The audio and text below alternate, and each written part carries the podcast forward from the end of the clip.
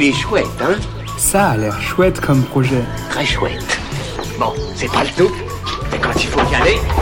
Ce que je trouvais vraiment chouette quand j'étais petite, même si elle m'a valu 4 ans d'appareil dentaire, c'était ma tétine. Ce que je trouverais encore plus chouette, ce serait que mes futurs enfants, j'en veux au moins trois, en aient une plus adaptée à leur croissance et meilleure pour la planète. Aujourd'hui, je vous présente une tétine qui vole des tours et qui se lance sur Ulule. Totote, la première tétine en bois et caoutchouc. Elle est engagée, éco-responsable, conçue et fabriquée en France à partir de matériaux 100% naturels et non toxiques.